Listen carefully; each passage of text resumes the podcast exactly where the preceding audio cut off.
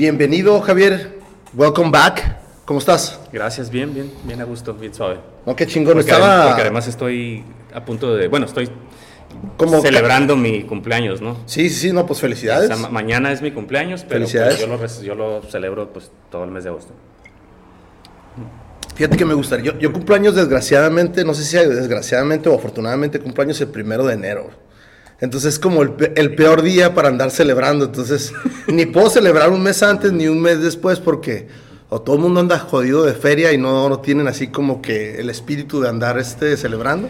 Yo celebro un día y Conozco, conozco casos, fíjate, de personas que, por ejemplo, cumplen años en Nochebuena, ¿no? El 24 Ándale. o el 25 de diciembre. tengo una sobrina que cumple el El 24 31 también, por ejemplo, el 31 de, de diciembre. de diciembre. Sí. No, yo estoy igual de jodido ahí.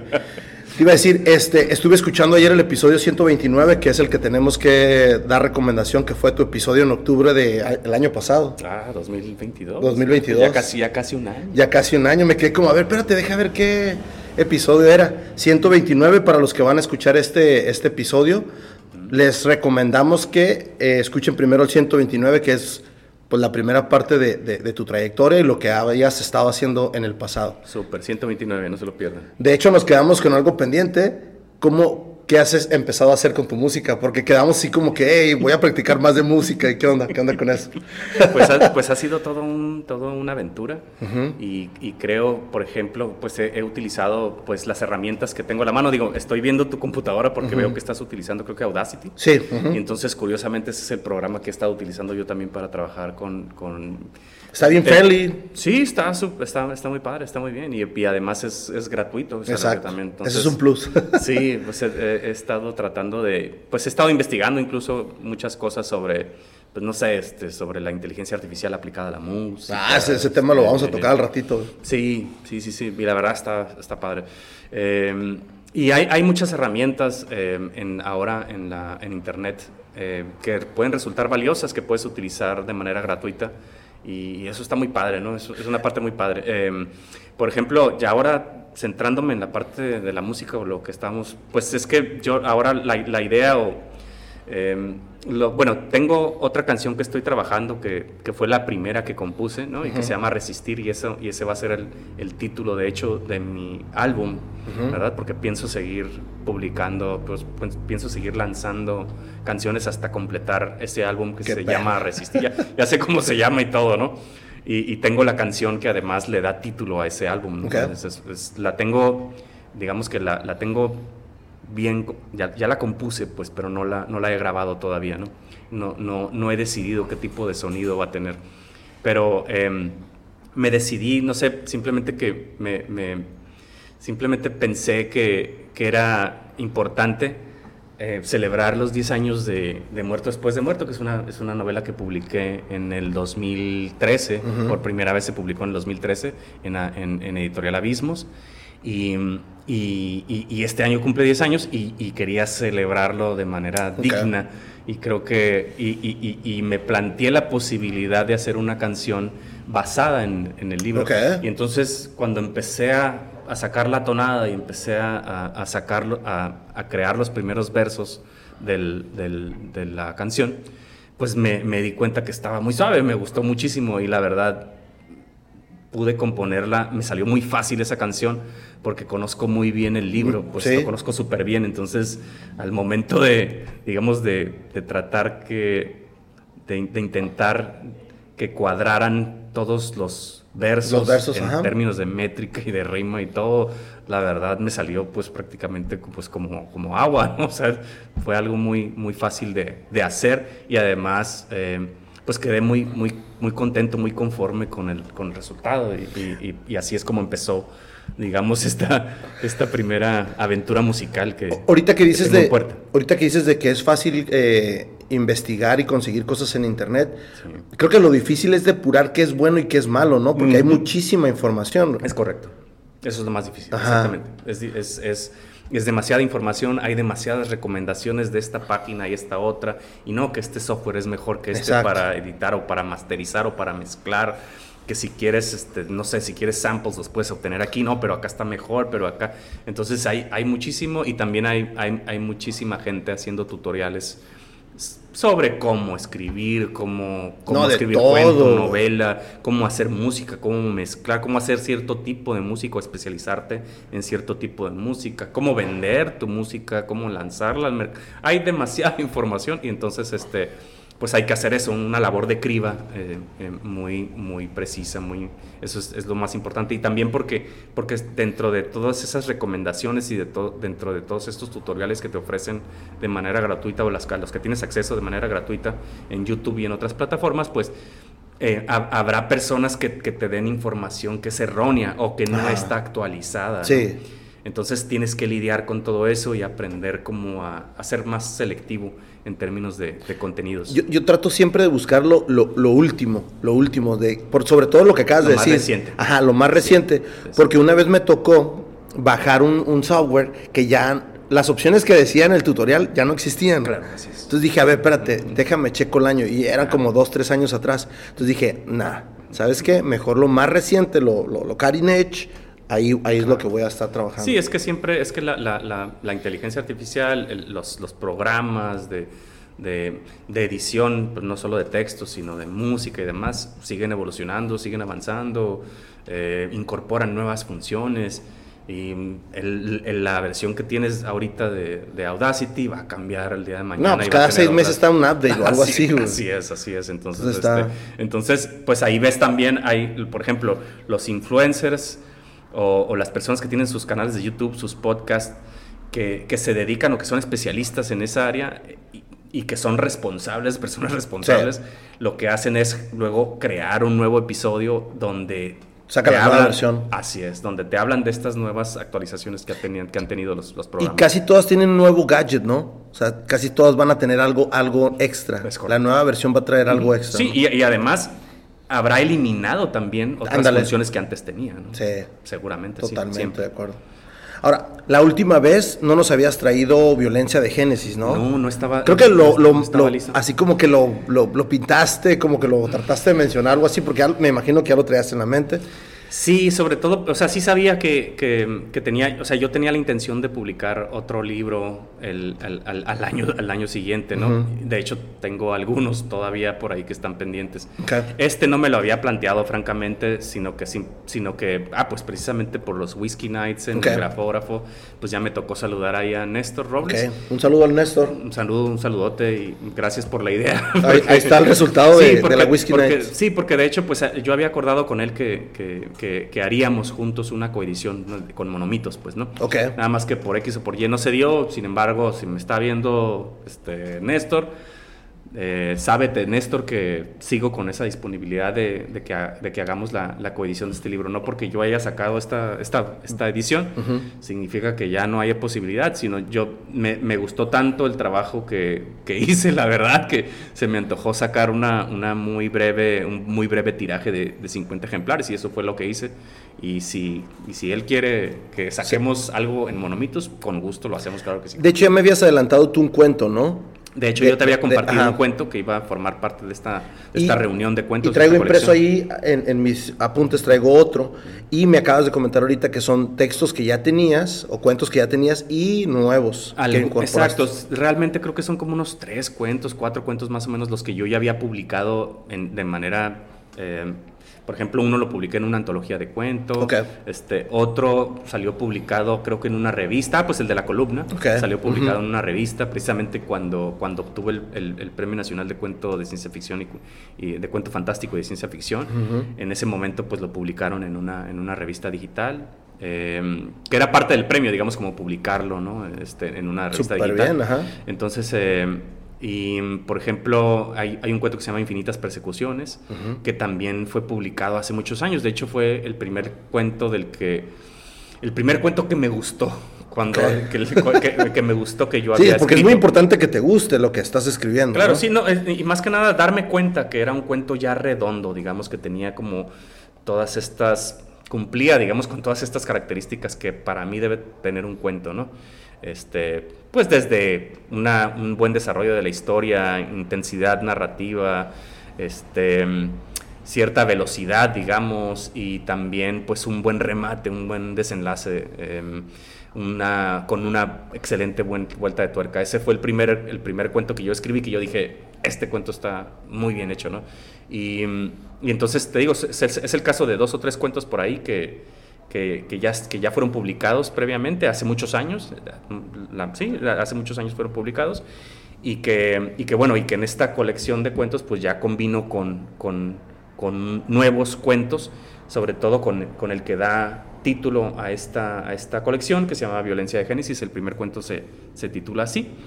y, este, y hay otros más también que son, que son nuevos y que son muy interesantes. Por ejemplo, el de la urna del arrendador, que no sé, yo, yo por ejemplo, yo, yo, por ejemplo siento que va muy en el estilo de, de, Edgar Allan Poe. Eh, quizás un poquito cercano al barril de amontillado, que es un cuento también muy importante dentro de la colección de cuentos que, escribió, que escribió Edgar Allan Poe en su momento. Sí.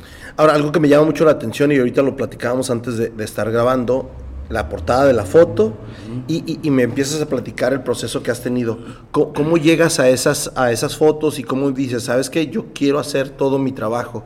Yo lo voy a incorporar. Ahorita hay mucha gente creativa, pero dices, yo me aviento todo mi, pues hasta cierto punto todo tu trabajo. ¿Cómo, lo, cómo decides eso? Sí, o sea que la verdad es que más que decidirlo fue algo que se fue dando a lo largo de mi vida. Siempre he sido un poquito como multidisciplinario, un poco multidisciplinario, o mucho, muy multidisciplinario. Viéndolo bien y, así. Y, la verdad no, no es algo que yo me haya planteado, ay, yo, yo quiero ser un artista multidisciplinario y, y, quiero poder hacer videoclips y hacer fotografía y escribir y hacer música. Nunca me lo planteé así, sino que simplemente se fueron dando las cosas en aquella Tijuana joven en la que alguna vez viví pues em, digamos que no había todas estas opciones de laborales que, ahora hay. Entonces, entonces era un poco ir haciendo esfuerzos a veces independientes y de ir combinando también, eh, porque así lo exige la, ciudad a veces, ir combinando, pues tener dos o tres chambas, por ejemplo, ¿no? O sea, yo daba clases en, en, universidades, pero luego también hacía reportajes para el mexicano, por ejemplo, en, algún, en algún tiempo, ¿no? Y cuando me invitaban y pues había que, o sea, pues digamos que la, la, digamos cuando eres un maestro por asignatura, pues nunca ha sido bien pagado eso, uno nunca sabe si va a tener asignaturas el próximo trimestre o semestre dependiendo de, la universidad donde es clases, entonces era un poco pues buscar formas de, de, sobrevivir. Y entonces, y entonces era pues, ok, no, pues voy a aprender a hacer video, y me voy a ir, y yo por ejemplo, no sé, pues me iba a la casa de un amigo que él editaba video y entonces ya lo veía trabajando y aprendí un poco. Y luego también, pues mi papá en algún momento este, se, se dedicó a grabar bodas y 15 años y a tomar fotos sobre todo de bodas y 15 años. O sea, familiar ya estabas. Sí, o sea, me, me, empecé a familiarizar y me empecé a, a, profesionalizar de alguna manera, eh, pues echando a perder, ¿verdad? en la práctica. Sí. y así es como he ido avanzando en términos de, pues de esta multidisciplina, digamos, o estos, o estos, estos diversos intereses artísticos que, que poco a poco he ido puliendo y hasta, y hasta hace poco apenas siento que, que pues está, que digamos que los tengo pues más o menos dominados ya, ¿no? Pues ya digamos hay cierta destreza o cierta habilidad desarrollada precisamente por, por la práctica. ¿Qué opinión recibes tanto del contenido como de la portada? Porque al final de cuentas mucha gente nos dejamos ir por la portada y decimos, wow, si se ve interesante la portada, quiere decir que el contenido debe estar igual que impactante, por ejemplo, ¿no? ¿Qué, opinión recibes? ¿Recibes algún feedback de alguien, de, no sé? Pues mira, por ejemplo, te puedo decir que, por ejemplo, no sé, este, no sé si eh, Manuel, Manuel Noctis, por ejemplo. Ajá, sí se lo ubico. pues bueno, pues yo, pues yo, le, yo le hice llegar el, el cuento eh, y, le, y, le, dije que me interesaba publicar en su, en su, en su revista digital, ¿no? Y entonces, nómadas, por ejemplo, ¿no? En nómadas, exactamente. Entonces, pues, por ejemplo, de él, pues, ¿qué te puedo decir? Pues yo recibo felicitaciones, ¿no? Eh, em, por ejemplo, una de las cosas que a mí me gustó, y tengo, tengo, una amiga que además este, em, fue, mi jefa de trabajo, ¿no? Y, y, y, ella fue una de las primeras lectoras de este libro. Y entonces una de las cosas que me dijo, por ejemplo, sobre el, el cuento de violencia de Génesis es, me dijo, si es un cuento fuerte, o sea, es decir, es... es impacta. impacta, impacta por, porque es un poco crudo, digamos, y, un poco explícito a veces en ciertos, en ciertos momentos, ¿no? Y, y, una de las cosas que me dijo es, la verdad, no, no, no, no me pareció nada, no me pareció predecible para nada, me dice, ¿no? Eh, no, no sabía yo que, o sea, nunca vi no te qué es lo que iba a pasar nunca me imaginé que ese iba a ser el final. Y la verdad, para mí eso es un halago porque yo trato precisamente de hacer eso, que, que pues que, lo que yo escriba no, no, no, se parezca a otros, a otros cuentos, ¿no? Y que, que se, se desligue de, de, esos cuentos y que y sobre todo que, que tú como lector no, no, sepas en qué va a terminar y no sepas hacia dónde van los personajes. Lo que prefiero es que, que, que el lector se sorprenda, pues, ¿no? Por las decisiones que toman los personajes basan, basados, por supuesto, no solo en su, en su, en su background cultural, en su, en su ideario. Día a día, Sino que, y, y, y, es decir, que tomen ciertas decisiones que no esperemos, pero que sean coherentes, digamos, con todo el universo que estoy planteando, ¿no? Que, se, que, que resulte, que cause extrañamiento, ¿no? Y, y, y creo que, sin duda, esa es la intención de esta portada, ¿no? También que cause extrañamiento. Creo que no, no hay muchas portadas como esta, definitivamente. O sea, si tú te metes, vas y te metes a la Gandhi, no vas a encontrar una portada así jamás. Y, este, y, y yo tuve la oportunidad de, de, hacer una serie de fotografías cuando viví en la Ciudad de México hace ya varios años, como en, en el 2011 más o menos, okay. creo que terminé de, de trabajar esta serie de fotografías. Y yo la verdad no sabía que, que, que, esto era una de mis obsesiones. ¿no? Yo, no, yo, no, yo, lo, yo lo desconocía. Ya, ya ahorita estoy un poquito más consciente por, por el tipo de, de textos que he estado sacando, pero por ejemplo yo no, yo no sabía que, que una de mis obsesiones era eh, el, los temas de la, de la violencia y la sexualidad, por ejemplo, juntos. ¿no? Entonces, toda esta serie de fotografías que hice, el tema e, era eso. O sea, mi, mi, lo que yo quise hacer era unas especies de ma, ma, una especie de, de, maqueta, hice maquetas escultóricas, o sea, esta fotografía no está photoshopeada, no está, no son imágenes que están copiadas y pegadas, sino que yo lo que hice fue generar ciertas esculturas miniaturas, en miniatura, y tomarles foto, iluminarlas con, con, con, lámparas muy pequeñas y, eh, para que tuvieran todo este realce. De otra manera no, no, no, no hubiera, no hubiera, sido posible ¿no? Ah, esas conseguir este, este Esas efecto. maquetas, la mayoría de la gente que hace creaciones así como lo que me estás planteando, las guarda y luego las expone o me ha tocado ver, eh, obviamente mi background es de arquitecto uh -huh. y, y, y, muchas, claro. veces, muchas veces eh, hacen la maqueta y, y, no se queda en la maqueta el proyecto y ya después lo hacen render o lo perciben o muchas veces en la presentación de, no sé, una exhibición o algo, claro. ponen ese tipo de maquetas. ¿Las tienes, las guardas? Para o? nada. O sea, eran, eran esculturas, son escult fueron esculturas efímeras, digamos, Ajá. ¿no? Eran okay. esculturas efímeras. Y, Digo, tienes el registro de las no, fotos. No, claro, sí, por uh -huh. supuesto. Y, y, si yo quisiera hacerlo, de nuevo, no tendría ningún problema. Okay. O sea, porque ya... Ya, digo, ya conociste. Ya, ya, le invertí Ajá. tiempo a eso. Creo que hasta las mejorarías, ¿no? Si, si dices... Estoy seguro de que Ajá. quedarían mucho mejor, seguro. Sería seguro. un buen experimento. Seguro, sí, sí, pasado, sí. ¿no? Sí, sí, sí. Pero sí, pero sí sin, sin ningún problema podría hacer esas, esas maquetitas este, y exhibirlas si, si me invitaran alguna vez a una exposición de artes visuales. Claro. Sabes sobre todo lo que dices de las luces, ¿no? Porque dependiendo dónde las vayas poniendo, si las pones en un lugar vacío o ante una pared, te va a dar diferente efecto de la luz. Así es, Eso depende está... de dónde rebotes la luz, Exacto. por ejemplo, ¿no? de qué tipo de rebote utilices. Javier, yo veo en tus redes que, que seguido estás posteando, por ejemplo, cuando presentas violencia de género, que vas y buscas, no sé, presentarte ante, ante estudiantes, ante este tipo de universidades. Obviamente, a veces uno busca ese tipo de puertas, pero ¿cuál es realmente tu, tu, tu trasfondo? ¿Existe un trasfondo? Dices, ¿sabes qué? Yo, yo es meramente que conozcan mi trabajo. Sí, pues por supuesto que es, es, es eh, mi intención es difundir mi trabajo, que conozcan mi trabajo, que se lean, que se lean mis textos. Regularmente yo pienso o recurro, digamos, voy a universidades y sobre todo a preparatorias, más que nada o secundarias, porque sé que, sé que hay, hay muchos estudiantes, en su mayoría cuando, cuando se trata de gente joven, si, tienden a ser más receptivos uh -huh. con este tipo de trabajos, pues, ¿no? Porque además son trabajos que, que los sacan a ellos como de su zona de confort, pues, o, o, del, o, de, o de, los temas a los que están acostumbrados eh, en, el, en, en, el programa escolar que llevan, que llevan en, sus, en sus respectivas instituciones educativas. Sí, de hecho, no, no sé si estaba en tu Facebook o no sé dónde lo conseguí, pero había un link de una presentación del, del CUT, creo donde estás con el maestro de dispensario filo, filosófico, oh, sí, con, filosófico con, con, Félix. con, Félix. Ah, ok. Uh -huh. Me la quemé ayer o antier. ¿Ah, poco? Y, sí, sí, sí, porque me, me, gusta saber de lo que, de lo que vamos a platicar. Qué padre. Y me, me interesa que, que, que, estás poniendo tu, tus imágenes, ¿no? Y las empiezas a explicar. Y, se me hizo que no paraste de platicar de que estabas bien engranado en tu trabajo. Y eso es lo que habla bien de, de tu trabajo.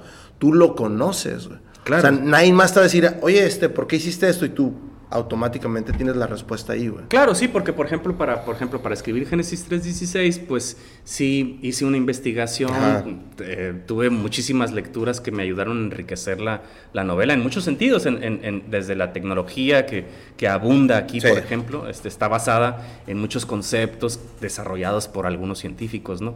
Y, y también, por ejemplo, em, ciertas ideas digamos, feministas y que son ciertamente antimachistas, antimisóginas completamente, pues las extraje de, de, algunas publicaciones académicas que llevaron, pues, a, que llevaron a cabo pues, ciertas, ciertas, este, ciertas profesoras, ciertas, ciertas doctoras especializadas en este tipo de temas. Por ejemplo, em, la presencia de, de de la misoginia en la literatura española. Por ejemplo, hay, un, hay todo un compendio, un, un libro. ¿En serio?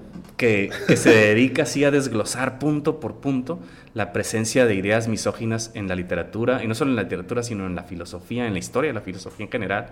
Y pues todo, todo eso, digamos, yo, yo me di a la tarea de, de, de, absorber como ciertas, ciertas ideas que, que, yo sabía que iban a, que iban a, enriquecer muy bien esta, esta novela de Génesis 3.16 que seguramente pues quienes vieron ya el programa anterior saben que se trata pues de un grupo de científicas y activistas que, que intentan detener a, una a una banda feminicida, una secta, una secta feminicida, ¿no? De eso se trata. En el futuro, por supuesto, porque es una novela de ciencia ficción. Sí, está, bien, está bien. Ahora, te invitan también a dispensario filosófico está cura ese programa. Me gustaría invitar a Félix. De hecho, tengo, tengo un alumno que es. Si nos estás viendo, caile. tengo un alumno que es alumno de él y, ya casi nos conectamos, pero siempre o, ando ocupado o no he podido encontrármelo, pero lo voy a, empezar a. Sí, el, trabajo que lleva a cabo Félix en ese sentido, ese esfuerzo, digamos, por, por difundir la, historia de la filosofía y, e ideas filosóficas en general, que creo que, que, que son muy pertinentes, incluso como para analizar nuestra actualidad, ¿no? Nuestro devenir. Y, creo que es un es una materia o es una, una asignatura que nos la deben de enseñar desde la secundaria a saber quiénes somos, Creo que sí. ¿No? Sí, sin, duda. Sin duda es Porque es ¿Cómo te va Tanto como la literatura. Ándale, no, van a la par. ¿Cómo, ¿Cómo, te va con ellos? ¿Cómo te la pasas en ese programa o qué onda con eso? No, bien suave, la verdad. Es que no, no, no recuerdo cómo fue. Pues em, creo que Félix me comentó que él había comprado mi libro y entonces yo le dije, oye, pues si tú que trabajas ahí este, en el CUT, pues invítame. Yo encantado de participar en alguna semana cultural o alguna actividad cultural que tengan ahí. Me invitó y la verdad, pues la pasamos re bien, ¿no? Platicamos ahí bien, bien a gusto. Y después ellos mismos, eh, digo, tanto Félix como Juan Zenón me invitaron a, al programa, de, dispensario filosófico y pues ahí también pudimos platicar ampliamente sobre, sobre, sobre todo sobre esta novela Génesis 316 que, que la acababa de yo de presentar eh, dentro de la Feria del Libro Antiguo y de Ocasión Ah, ok, la que eh, eh, en ese entonces se hizo ahí en el, en el, Callejón del Travieso, ¿no? Así es, a mí me tocó eh, que me programaran en el Mamut, en la cervecería Mamut, entonces pues estuvo bien suave porque pues ahí puedes estar comiendo con, bien Con cerveza y todo. y la pizza de ahí está muy rica, güey. Está muy buena, sí. Sí, la, verdad que sí. La verdad que sí. todo lo que hace ahí el, Juanco está, está, está bien. Sí, verdad, está chido. Ahora, también te veo en el programa de intersecciones de, Mónica Morales, que también ya la tuve aquí, y ese me lo quedé ayer. Sí, ella me invitó, la verdad tuvo la amabilidad de invitarme. Este, eh, em, ¿Lo grabaste por teléfono? O, fue, no fue por. Eh, órale, órale, porque se, oye como teléfono, dije, ah, ¿qué onda? No, no, no, recuerdo si fue Skype o, o, Zoom, no, no recuerdo exactamente bien, o Meet de Google. de Google ah, qué chingón. No recuerdo por cuál de las tres canales, ¿sabes? Porque luego ya usa uno todo, sí. ¿no? sí. Pero muy suave, ¿no? Pues en realidad fue algo muy breve, pues son cápsulas, tú sabes que son breves, creo que más allá no duran más de cinco minutos, creo. No. Pero estuvo suave la experiencia. El programa ese dura por lo menos 25, 25 minutos. Ah, claro, sí, 25 minutos, pero la cápsula que tiene que ah, ver con el invitado pues, son nada más como unos cinco minutos, algo, algo muy breve. Bueno, en, en, aquel momento era así. Puede ser que a lo mejor ella ya haya cambiado el formato y a lo mejor no estoy enterado, pero al no, pero el, el, episodio que me aventé fue de 25 minutos. Curioso. Platican varias cosas de, de, de, tu trayectoria, de cómo descubres la, literatura y todo. A lo mejor no lo has escuchado, te lo voy a tener que mandar. Tal, vez, fíjate, puede ser que a lo mejor puede ser que a lo mejor haya escuchado yo una versión breve. Ajá, yo creo que sí. Y no escuché la versión completa, pero sí. Te digo, a mí me gusta. voy a buscar. A mí me gusta investigar por, para saber qué es lo que andas haciendo nuevo. No, y sabes que qué curada que la mencionas porque, pues precisamente. Eh, Precisamente eh, Mónica Morales Rocha y yo vamos a estar presentando mi libro en la Casa de la Cultura. Cáiganle el miércoles 30 de agosto a, las, 6, a, las 6 de la tarde, ¿sí? Y, va a ser en el Teatro de la Casa de la Cultura, entrada gratuita y se, además se va a poner muy bien porque tengo la intención, espero que las condiciones técnicas se den, pero tengo la intención de, dar a conocer el, el videoclip de, de la canción que está basada en el libro de de muerto después de muerto porque estamos celebrando los 10 años de muerto después de muerto y, y, este entonces entonces este yo creo que con eso además creo que vamos a tener invitados por ahí a un grupo de, secundaria o dos grupos de secundaria me parece. Celebran algo en específico el 30 de agosto o, o, mm, simplemente no simplemente es una es una fecha que nos convenía en, en, cuanto a la agenda de la casa de la cultura este que vimos ahí con, con Karina Valderrábano que, que, que, que yo le planteé esa posibilidad y me dijo que sí y entonces vimos que esa era la fecha como más, más adecuada ¿no? para, para hacer esta presentación. Ahorita que mencionas de los lugares, ¿existen más lugares o, o, crees que nos faltan más lugares a Tijuana para poder exponerlo, como por ejemplo tu trabajo, o que digas, a, a ver, nada más de este lado de la ciudad? Hoy anduve del lado este y digo, es otro Tijuana, cabrón, entonces o todo está saturado acá en esta parte de, Tijuana Centro? ¿O cómo lo ves? ¿Cómo lo percibes tú? A mí me parece que sí hacen falta más espacios culturales para, porque la ciudad está creciendo como un monstruo imparable y se está extendiendo muchísimo. Entonces yo creo que sí hacen falta definitivamente poner atención más en, en esas colonias que se consideran ahorita como periféricas ¿no? de, la, de, de, la Tijuana en la que vivimos actualmente. Pues está una Tijuana en constante crecimiento, de rostro cambiante este, que constantemente está recibiendo a muchos migrantes. Entonces, entonces sí es súper necesario, creo yo, este, seguir eh, pugnando, seguir empujando, ¿no? Para que se abran nuevos espacios culturales donde podamos este, presentar libros, tener, tener pláticas, tener charlas, no necesariamente presentaciones de libros, sino simplemente, no sé, círculos de lectura. A veces faltan, de verdad faltan, porque, pues no sé, este, porque a lo mejor hay círculos de lectura para jóvenes, pero luego también hacen falta círculos de lectura para adultos mayores, a lo mejor, para, ¿me entiendes? Para, para distintas edades, porque, porque es, es, es, es, necesario pues ampliar para que haya para todos, pues, ¿no? sí, me imagino que, sí. Necesario. Totalmente de acuerdo. Este podcast está patrocinado por Beer Transfer. Beer Transfer, te traemos las mejores cervezas de todo Estados Unidos a la palma de tu mano. Síguenos en nuestras redes sociales como Beer Transfer. Vamos hablando, yo veo, me, gusta, yo le llamo stalkear, no sé cómo se le llame, pero me gusta investigar de lo que andas haciendo y todo, bien, ¿no? Bien, y, y, veo que posteaste una, una, una foto de, de Jorge Luis Borges. ¿Hay alguna referencia? ¿Tienes...? A mí me gustan ciertos textos de él. ¿Tú qué onda? ¿Lo tomas a veces como una referencia? ¿Es una referencia para ti en tus lecturas o en tu escritura? ¿O, qué onda? Pues sí, definitivamente es un escritor que, creo que me parece que influyó en muchísimos autores, ¿no? A nivel internacional, no solo, no solo en, México o en Argentina, sino en general, ¿no? Entonces sí, siempre ha sido un, y siempre va a ser referencia, una, una, referencia enorme, ¿no? Es un, es, un, es un gran escritor. Hay personas que consideran que, por ejemplo, no es buen poeta, pero para a mí la verdad sí me gusta su poesía, me parece muy interesante. Este, y por ejemplo, está, pues precisamente un epígrafe, es, es, es uno de, es un, un, epígrafe de uno de estos cuentos, es una, un fragmento de, de, un, de, un, poema, del poema de los espejos de Jorge Luis Borges. y, que, y, que, dice aquí, y fíjate, es curioso, ¿no? Porque estábamos hablando sobre las obsesiones, o sea, esta cuestión de la violencia y la sexualidad que yo no sabía que era una obsesión mía y después me di cuenta que sí lo es. Este, está presente no solamente en el, no solo en, en, en muchos de estos cuentos, sino también está presente, por ejemplo, pues en Génesis 3.16, por supuesto, ¿no? O sea, ahí digamos que la violencia y la sexualidad están al 100% metidas ahí, ¿no? Entonces es, es, es una, es un, es un, son, son temas, digamos, temas universales que están presentes en gran parte de mi, de mi obra, ahora sí que no solo literaria, sino fotográfica, como pueden ver en la, en la portada del libro. Entonces, me parece que, me parece que los espejos, el doble, ¿verdad? De José Luis, de José Luis Borges, perdón. El, el, doble y los espejos son también, digamos, un concepto importante dentro de mis, dentro de mis textos, ¿no? Porque, porque, por ejemplo, aquí Jorge Luis Borges dice, en este fragmento, dice, infinitos los veo, elementales, ejecutores de un antiguo pacto, multiplicar el mundo como el acto generativo, insomnes y fatales, ¿no? Si nos metemos a analizar nada más ese fragmento es riquísimo, pues digamos, en interpretaciones, en ideas, en conceptos. Y, tiene mucho que ver con este, con este cuento que se llama Infinitas Persecuciones, que fue que yo lo, lo escribí cuando yo tenía 22 años y lo publiqué. No, lo escribí cuando yo tenía 21 años y lo publiqué eh, y gané un concurso de cuento que, que lanzó el Secut en, ese, en ese tiempo, en esas fechas. Lanzó un concurso de cuento para jóvenes y yo participé con este y gané el primer lugar con, con Infinitas Persecuciones. Entonces es un cuento importante para mí porque pues es como mi arranque, digamos, o como mis primeros pasos, forma parte de mis primeros pasos literarios. Y entonces se llama Infinitas Persecuciones, que tiene que ver con este epígrafe de Jorge Luis Borges, donde dice, Jorge Luis Borges, donde dice, infinitos los veo. Infinitas Persecuciones a mí se me ocurrió a partir de a partir de, una obra de teatro que me tocó ver en el Secut. Yo acababa de ver una obra en el Secut.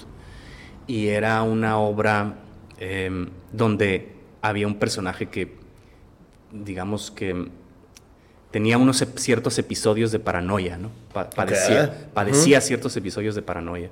Entonces, em, cuando yo salí, yo, salí extasiado de alguna manera, como, digamos, muy estimulado, inspirado por la obra de teatro que acababa de ver.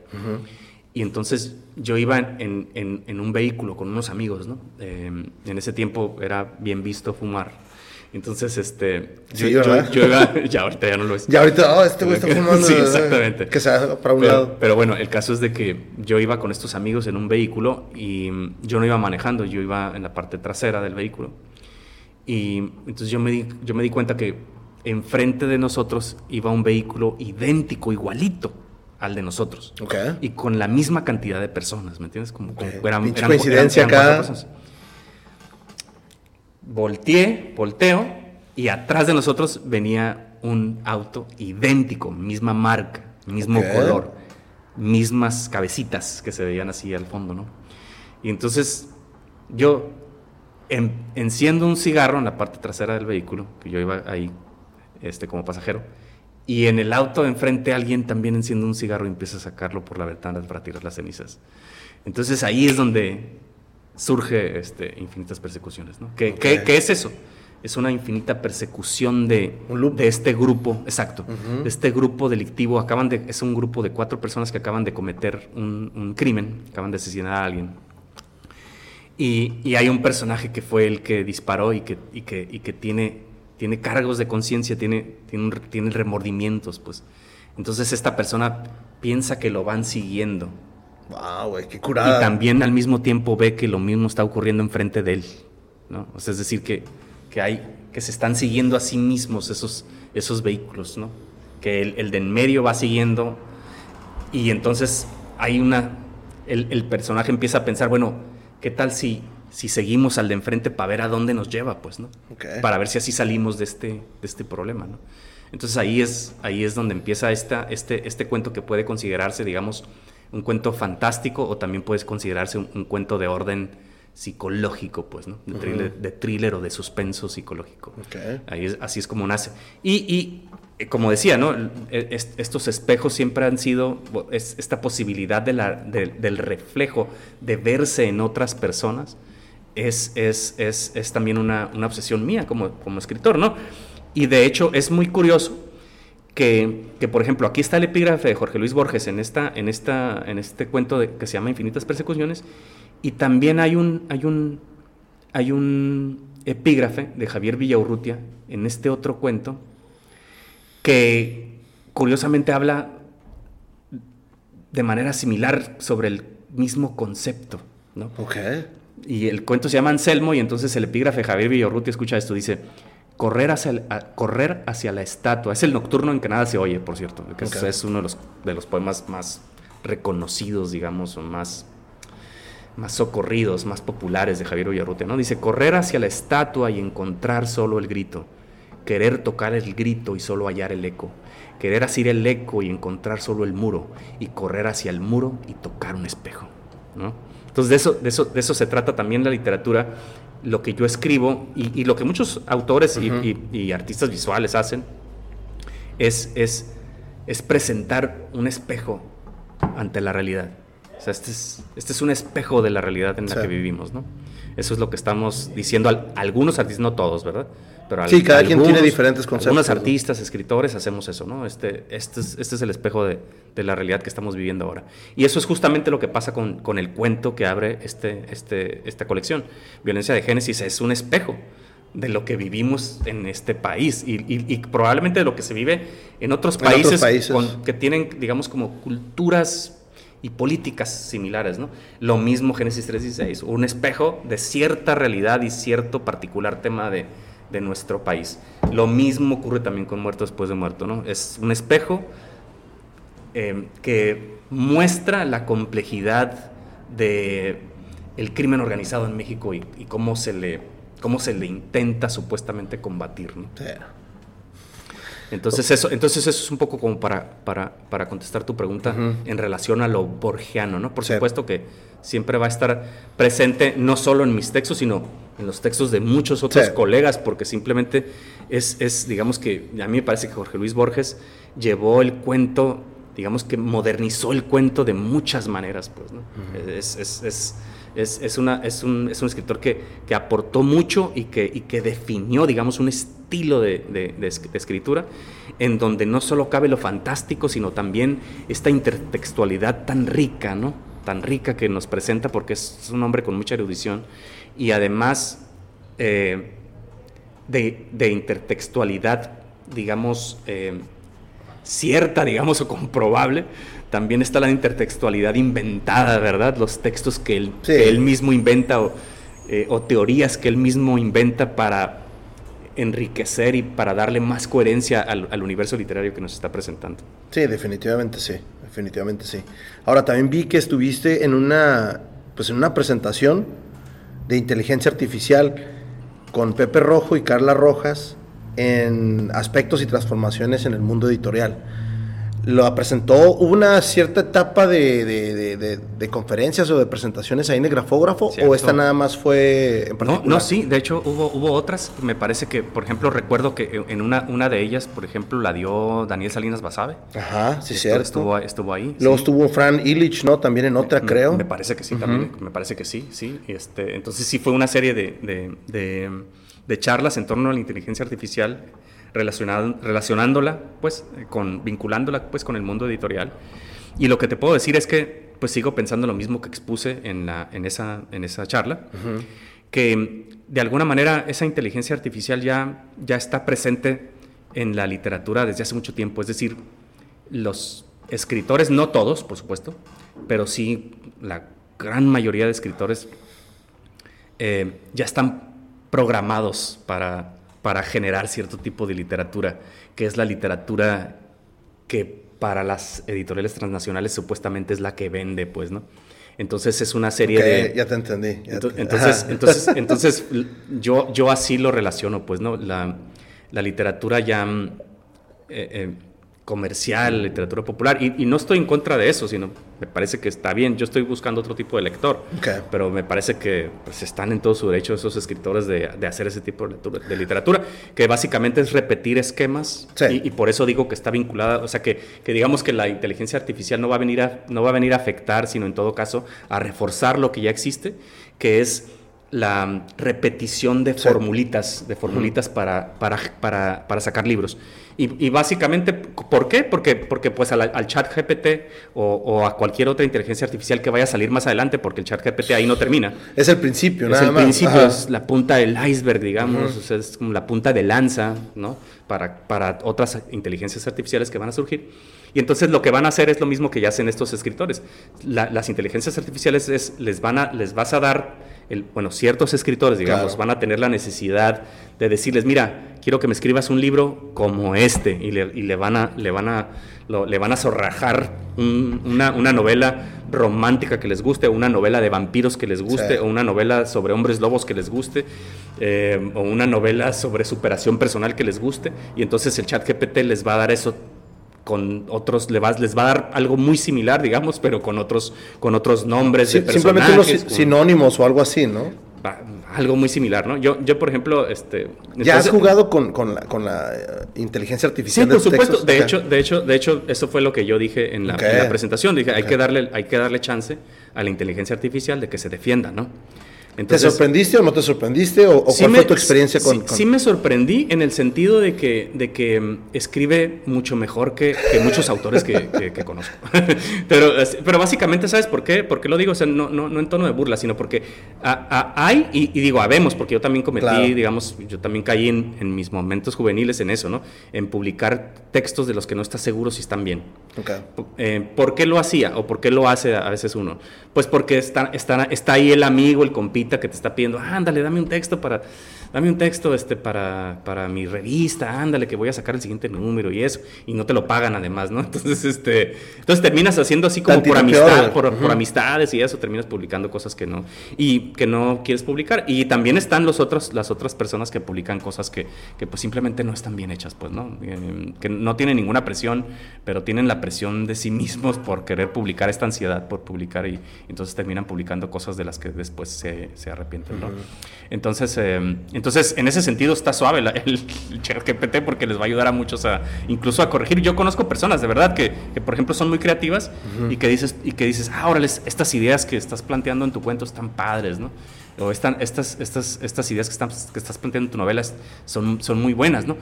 Pero, ¿verdad? Tienes muchísimos problemas gramaticales, muchos problemas de ortografía. Entonces, entonces, a ese tipo de personas les va a servir muchísimo la inteligencia artificial. El problema es que no les va a ayudar a superar ese bache, digamos, no les va a ayudar a mejorar su escritura. O puede ser que sí, también, a, fuerza de, estar leyendo o releyendo lo que el chat GPT les corrigió, ¿verdad?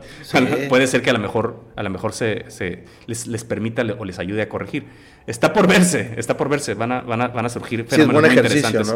Exacto, y yo lo que hice fue pedirle al chat GPT que me hiciera, que me hiciera un, un poema con con conciertos que incluyera, digamos, una visión como juvenil sobre el amor en los tiempos de Internet y que mencionara las palabras algoritmo, las palabras, ciertas palabras, digamos, que son. ¿Ya las traías tú, ajá? Así es, porque yo, de hecho, hice un, hice un poema eh, que tiene que ver con eso. Y entonces, este, eh, por eso mismo, adrede, se lo, se lo pedí. Dije, para ver qué tan cercano al mío resulta. Eso es lo que quería yo hacer. ¿Y qué saber esta pues, pues, pues, muy juvenil, o sea, es decir, muy, muy, un poco, un poco inocentón, pero bien escrito, eso sí. Y yo creo que, por ejemplo, por ejemplo, para los que se va, a sonar muy sangrón, ¿verdad? Pero para los que ya tenemos cierta experiencia y sabemos cómo construir, cómo hacer un poema, este, pues sí podemos, lo que podemos hacer es, por ejemplo, agarrar eso y transformarlo, mejorarlo. Es como, digamos, como una materia, como si te dieran así una plastilina Sí, la moldeas, la... vas moldeando. Exacto, exacto, puede ser, puede ser. Pero la verdad, francamente, digo, por ejemplo, yo no tengo necesidad de eso, ¿no? no, y, la verdad... solo, solamente hiciste el ejercicio para... Claro, sí, para, ver qué, para ver qué me decía la inteligencia artificial acerca de mi, de mi labor literaria, ¿no? o sea, para tener una, especie así como de espejo, ¿no? Una comparación.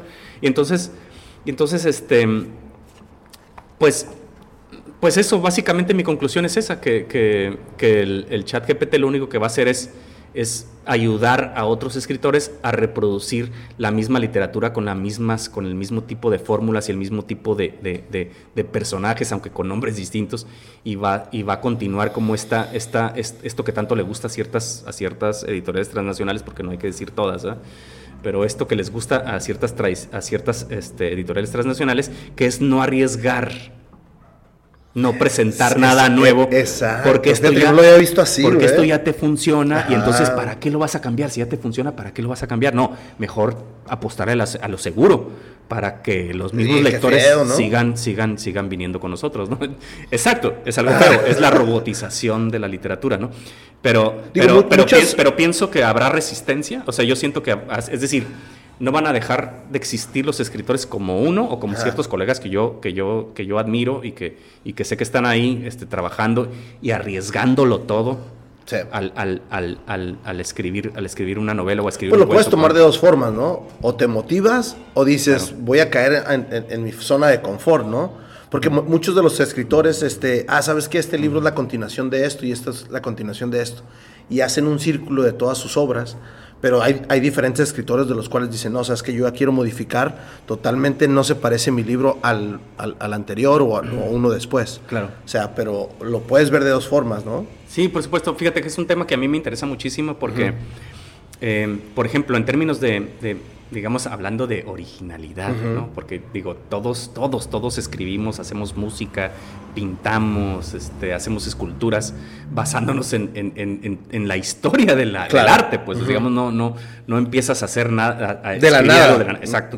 Entonces, entonces, por ejemplo, si estoy muy consciente, digamos, pues quienes estudiamos literatura, por ejemplo, yo estudio literatura, yo estoy súper consciente de las estructuras, de las formas y de las estructuras que ya no van a cambiar de, no sé, de cómo escribir un cuento, de las estructuras, sobre todo en términos estructurales de, una novela. Em, hay, hay, hay estructuras que podemos asimilar, por ejemplo, quienes vamos empezando, quienes van empezando, los jóvenes que van empezando a escribir, pues digamos que se valen de esas, de esas, de esas estructuras que, que se pueden considerar como, como fórmulas, ¿verdad? son, son, son simplemente como patrones que, que te sirven para, para escribir, para desarrollar una historia. y, no hay ningún problema con eso. Este, nada más que el, problema es que como, como insisten demasiado en que ya todo está hecho, para mí es, es peligroso. A mí me parece, me parece un poco irresponsable, ¿verdad? Me parece un poquito irresponsable este, promover esa idea en, en, en, los talleres. Sí, porque, porque entonces... Este, Cortas un poco, ¿no?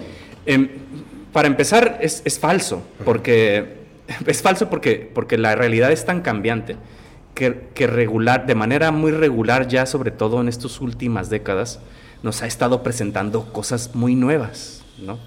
Em, por ejemplo, es, es, cierto, ¿no? Probablemente no vayan a cambiar los pecados capitales, siempre van a estar presentes en todos los problemas las de humanos que presenten nuestros, nuestros personajes humanos eh, no, siempre, siempre van a caer en alguno de esos, en alguno de esos eh, pecados capitales.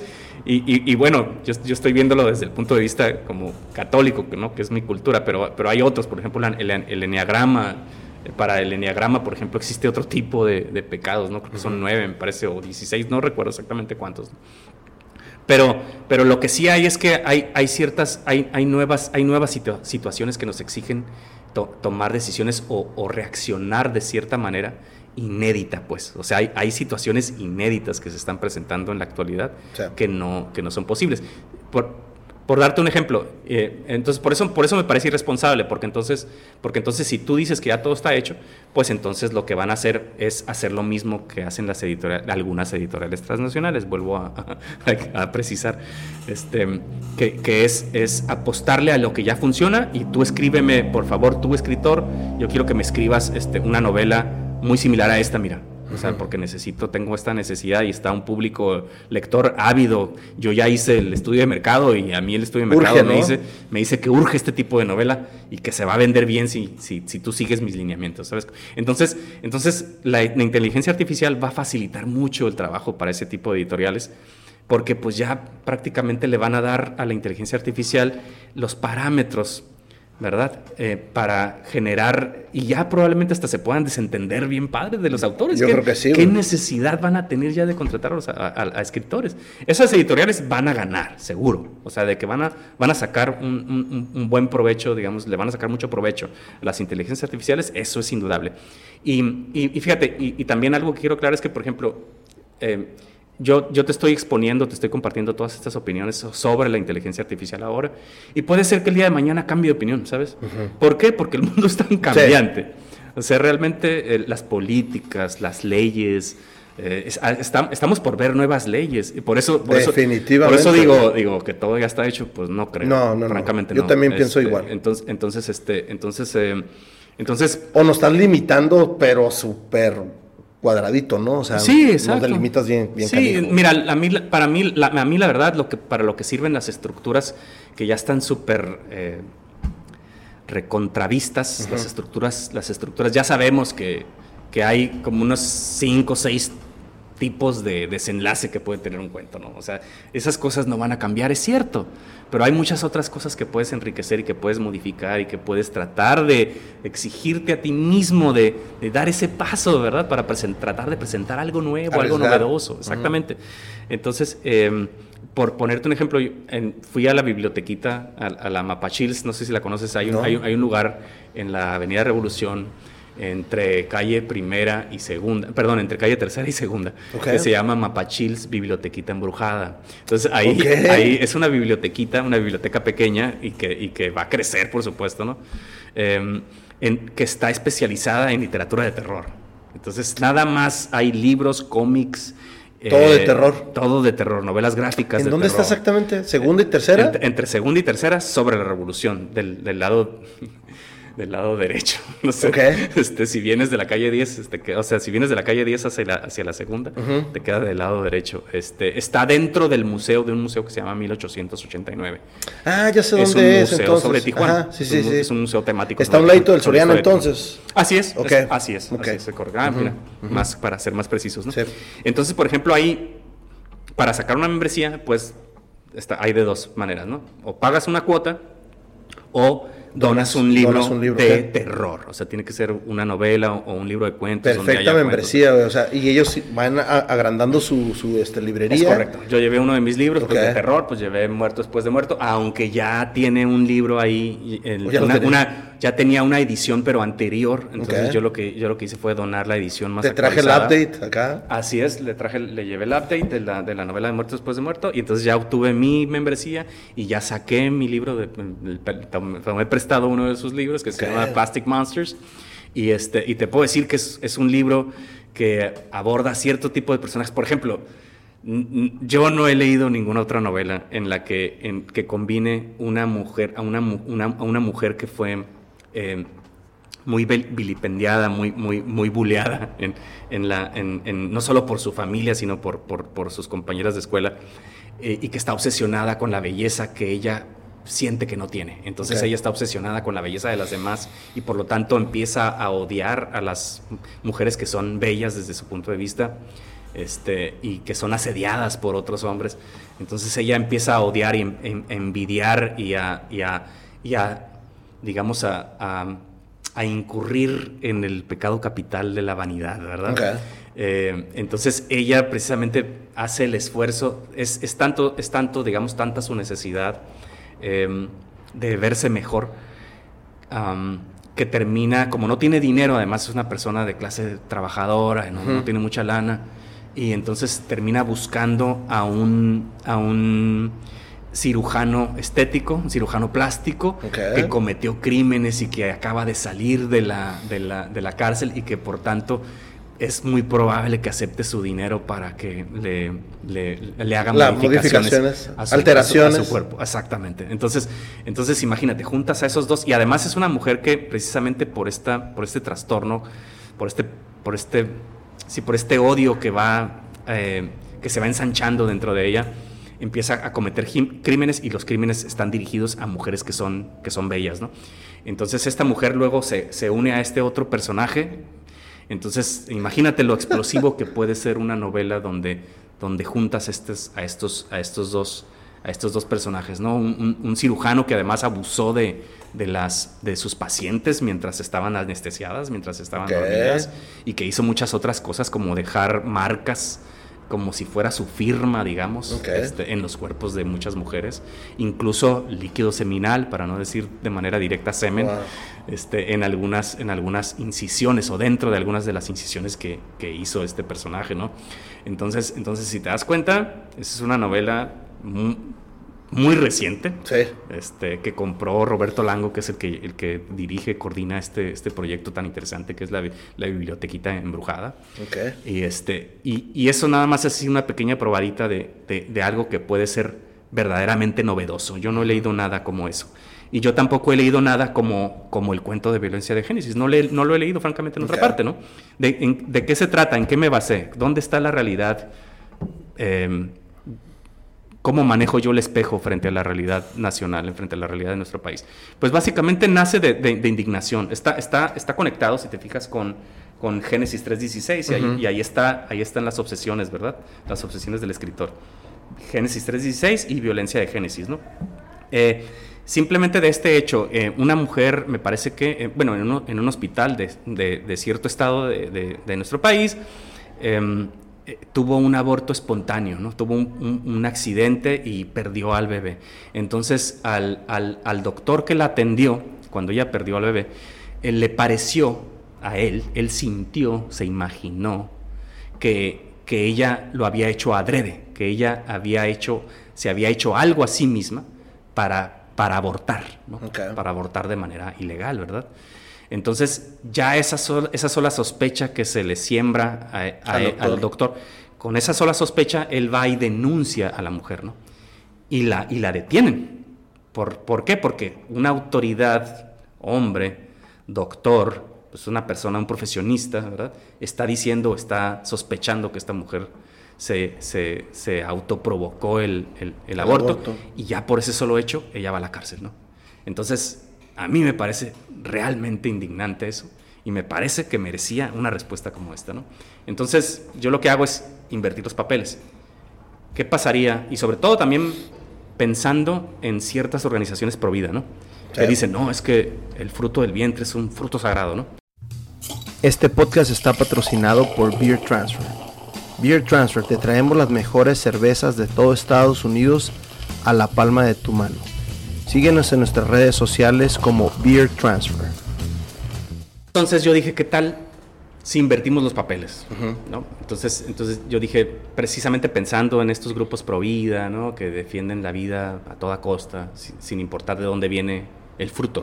Entonces yo pensé inmediatamente en, estos, en estos estados de nuestro país donde todavía hay ciertas zonas lóbregas, ciertas zonas donde no llega la seguridad pública y entonces eh, algunas mujeres son violadas, ¿no? Y, qué hacer entonces con el, por ejemplo, cuando una mujer es violada y, y, además queda embarazada o resulta embarazada de ese acto violento, ¿no? Eh, eh, entonces, entonces yo lo que quise hacer en este cuento es invertir los papeles. ¿Qué pasaría? ¿Qué pasaría si si la mujer violara al violador? ¿Y, qué pasaría si el violador resultara embarazado? ¿Verdad? Entonces, entonces yo invento este cuento cósmico de, horror cósmico en el que esta mujer, digamos, lanza una plegaria, y quizás eso es un poco borgiano, porque la verdad, es un poco borgiano, porque si lanza una plegaria y entonces el, el cielo le devuelve una imagen triangular, ¿no? Una imagen triangular. Entonces, a partir de ese momento se desarrollan una, una, serie de sucesos en las que se invierten los papeles. Ella, ella prácticamente le, le pide o implora al cielo que, que, se inviertan los papeles y entonces se le concede ese deseo a esta mujer.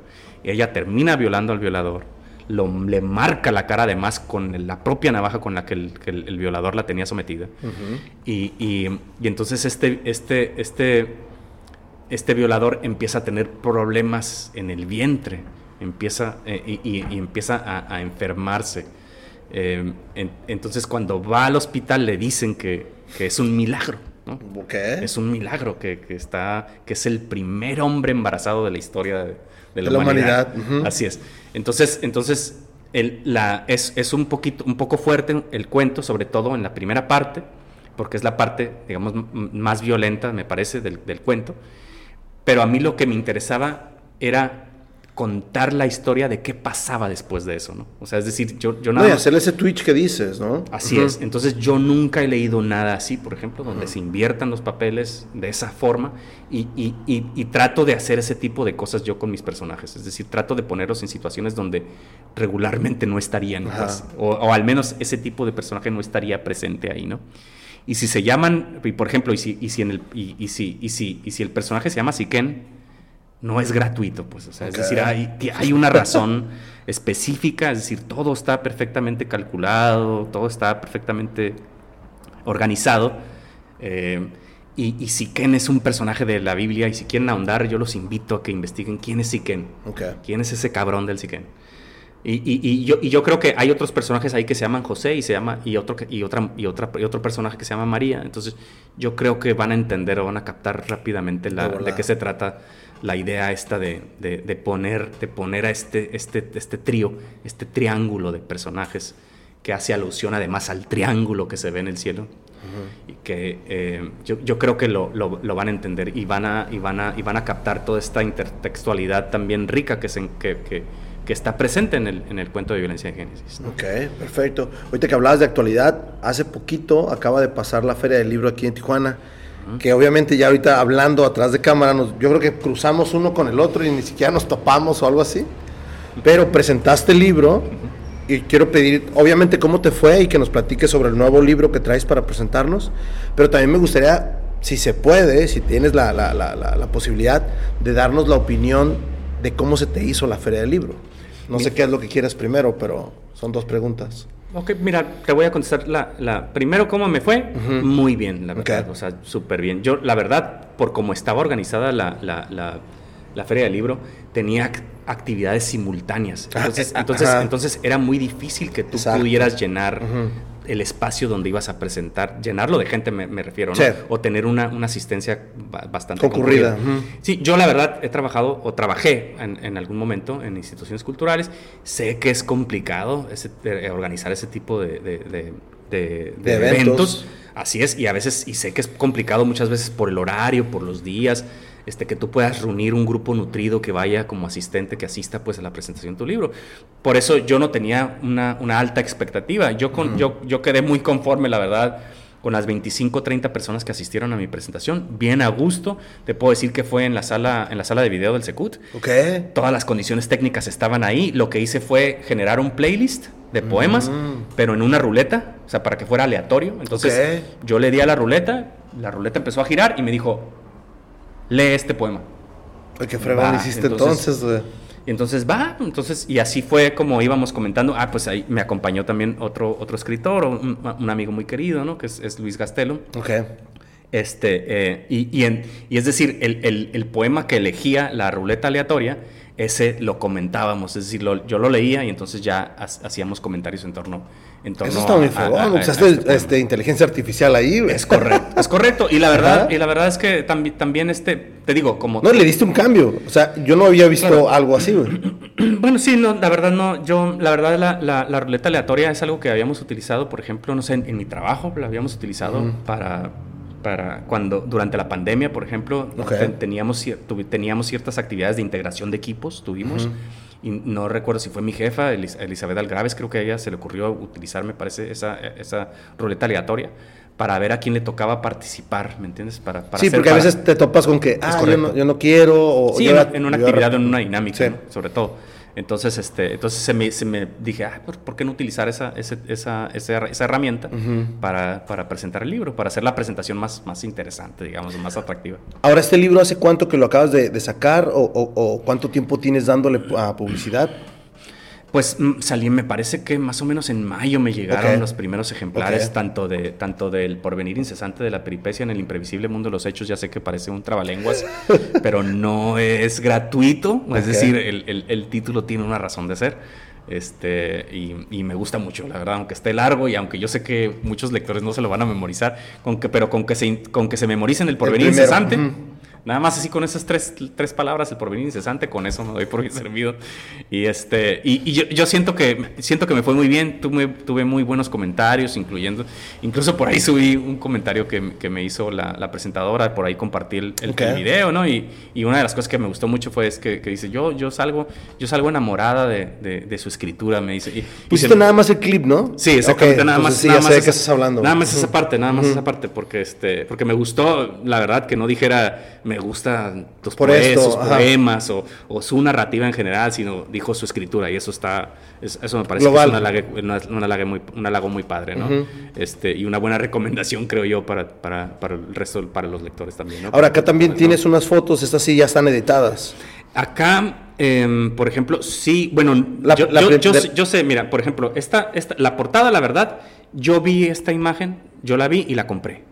O sea, yo, la compré, me costó, no me acuerdo si me costó 400 pesos o algo así, pero, me, pero la compré porque me parecía que no había otra imagen que, que explicara o que, que, que, pudiera funcionar como una metáfora de, de, lo que, del, del, del, libro, pues, ¿no? Me, parecía, me, parecía, me parecía que estaba excelente. Y además, esta foto que parece photoshopeada, yo sé que a lo mejor no la van a alcanzar a ver, pero igual yo te voy a pasar. si no, yo la bajo. espero, eh, espero ahora sí en, esta, en este episodio poder usar la, la, este. Qué padre. Sí. La, pantalla, sí, la pantalla verde. Entonces, entonces, esta foto ya sé que parece photoshopeada, ¿verdad? Parece que me puse a, que puse a un tiburón enseguida a mí, pero resulta que no. Resulta que, que me la tomé in situ en una, en una, en una marisquería de playas que no, recuerdo el nombre francamente, pero es una marisquería que está más o menos como, no sé qué será, como unas 5 o 7 cuadras del, del, parque. ¿No es la que está enfrente de la Estrella del Mar? Sí, esa es, exactamente. es, Fishmart. Ah, ok. Ah, pues ahí mero, ahí tienen, tienen un, un mural donde tienen este tiburón. Ahí me tomé la selfie. Ahí, ahí me tomé la selfie. Y yo no sé. llegas en el momento correcto sin, y sin saber, sin saber que yo después de después de varios años la iba la iba a poder utilizar de manera muy justificada, ¿verdad? Por el por el contenido y por la portada, ¿no? El que no sabía pues que, algún día la iba a utilizar como contra como imagen de contraportada de, uno de mis libros. Ahora, yo nunca he comprado una imagen. ¿Cómo, cómo decides comprar la imagen? ¿La compras antes del título o antes del libro? ¿O, la compras porque te gustó? No, no, totalmente después del libro. Es decir, es, decir yo cuando, cuando yo terminé el libro y cuando yo, yo, sabía que tenía que publicarlo, que tenía la necesidad de publicarlo, de darlo a conocer, de compartirlo. Obviamente ya tenías algo, algo diferente para la portada y viste esto y lo reemplazó o no. Nunca tuve algo diferente. Nunca. O sea, es decir, lo, yo lo que hice fue buscar algo, una, una imagen, digamos, que, que, que hablara de, las complejidades o que de alguna manera metafórica que hablara de las dificultades, de las complejidades del, mundo virtual, del mundo de las redes sociales, de las prácticas, em, porque sobre todo durante la pandemia. Este es un libro que yo escribí durante la pandemia. Sí, sí, sí. Eh, y, lo escribí, la verdad, basándome en lo que yo, como yo estaba encerrado en, casa. La mayoría de nosotros estábamos encerrados. Sí, pero, pero solo, sobre todo solo. O sea, yo estaba, yo estaba solo. Este, sí tenía una pareja, pero no vivía conmigo, o sea, éramos novios. Entonces, este, yo pasé mucho tiempo solo ahí encerrado. Y este y, entre otras cosas, pues me dediqué a, a, explorar el mundo de la, de la música que le, que les, que le gusta a los jóvenes y también eh, los memes más populares entre los jóvenes también. Los, memes de, es, de aquella época. ese momento. Entonces yo te puedo decir que muchas cosas que pasaron, por ejemplo, que, están, que, fueron, que a mí me resultaron muy interesantes y que a veces están y, es, que, y que a veces los, y, los, y, que los incluí pues a modo de versos, a veces creé versos, hice versos que reflejan, digamos, esas, esas, esas, esas historias, esas situaciones, esos memes, esos incidentes, por ejemplo, de, de, todas estas personas que se tomaron, que se tomaron selfies durante esa época, en, porque todo el mundo fue a la naturaleza, recurrió a la naturaleza o, a, o a, visitar lugares que no estuvieran muy concurridos, y entonces se tomaban selfies en los riscos, en, en, lo alto de una montaña, en la cima de una montaña, en la cima de un edificio, y entonces caían, ¿no? O sea, se accidentaban, algunos, algunos murieron. Este, hubo en, en, esa, en esa época, por ejemplo, hubo un caso muy sonado de, de, una, de un chico, un joven que quiso parar un balazo con un libro, por ejemplo. Murió, murió lamentablemente. ¿eh? Eh, y, todo eso está, está, está presente. Por ejemplo, en, esa época me parece, si no estoy mal, o cerca, de esa época, hubo un sismo en la Ciudad de México. Algunos escritores em, eh, de clase alta, clase media alta, em, lo que hicieron fue tomarle fotos a las montañas de libros que se generaron a, raíz del, del sismógrafo, del, del sismo, perdón. Este, y y me pareció pues un poco irresponsable o poco, poco honroso para, para, para, los difuntos o para las personas que murieron en ese Sí, sobre todo si hubo pérdidas, ¿no? Entonces está presente eso, pero también está presente la música de ese tiempo, de esa temporada. De, alguna manera también bebo un poco de ahí para, para enriquecer, para enriquecer estos, estos poemas y, por ejemplo, para darle una idea así muy básica muy, este, a los a nuestros espectadores, te puedo leer, te puedo leer por ejemplo, esta parte que, mucha gente va... Hay, yo recurro sobre todo, pues, em, a, cuestiones personales. En este, en este poemario yo me río mucho de mí mismo, porque creo que es importante para, para poder ser irónico y creo que para merecer la oportunidad de burlarse de otros también, creo que tienes que burlarte de ti mismo para poder, para poder reírte, para poder reírte de los demás y, y, y, con todo derecho, me parece. Es decir, porque finalmente somos personas, todos... Eh, somos personas que emitimos juicios, que nos formamos ideas con respecto a, otras personas y así sucesivamente. Y aunque no imitamos una opinión, siempre tenemos una opinión de lo que vemos, de lo que leemos, de lo que escuchamos, de las declaraciones que hacen los políticos. En fin, siempre tenemos un juicio, aunque no tengamos un lugar desde donde... O aunque, no lo, o aunque no lo opinemos, pero sí lo haces. Claro, y quienes lo hacen también muy seguido son las personas que tienen redes sociales. ¿no? Y a veces pues es que es tan fácil ya ahorita. Pues. Exacto, todo el mundo emite una opinión y por esa misma opinión se meten en problemas o no se meten en problemas, a lo mejor simplemente se hacen virales y obtienen más seguidores, etcétera. Toda esa complejidad de las redes sociales y de la pandemia está aquí presente, ¿no? Entonces, y también hay, también son autorreferenciales algunos poemas, no todos, ¿no? Combinados con ciertas situaciones, a veces irónicas, a veces, a veces burlándome de ciertas situaciones, a veces lamentando ciertas situaciones y a veces criticando también ciertas situaciones, como por ejemplo esa, esa, esa superficialidad o esa irresponsabilidad de, de después del sismo y durante esa tragedia, ¿verdad? Durante esa tragedia de las que, que, que sufrió la Ciudad de México subir fotos de montañas, de las montañas de libros que se, que se hacen, que se hacen en, tu, en tu biblioteca personal, ¿verdad? Entonces, este, este, este poema que se llama Pasto para la Crítica, voy a leer un, breve fragmento y dice así, dice, ya me vi desde otro yo publicando mi primer poemario de manera prematura e irresponsable a los sesenta y tantos años. Y no solo me criticarán por eso, me van a criticar por todo. Si te fijas, eso de te van a criticar por todo, tú haz tal cosa. Ese es, un, ese es uno de los memes más. Entonces, yo retomo ese meme y aquí está presente, entre otras cosas, ¿verdad? Entre, entre otros elementos que, que, por ahí pulularon durante esa, durante, esa, etapa. Durante esa etapa, Dos años. esa época. Así que eran 40 días, pero. Entonces digo, me van a criticar por todo. Por las pantuflas con estampado de la noche estrellada de Van Gogh y la bata comodísima que luzco a veces, teñida de mermelada en las juntas de ombligos de poetas. Y me preguntarán, ¿por qué tardé tanto en publicar un libro de eróticos poemas cuando el apetito, a esta edad extemporánea, se cierne sobre jóvenes de 20 años? Y yo diré, porque es verdad, que no me interesan sexualmente las personas de 20 años, sino las de mi edad o aún mayores.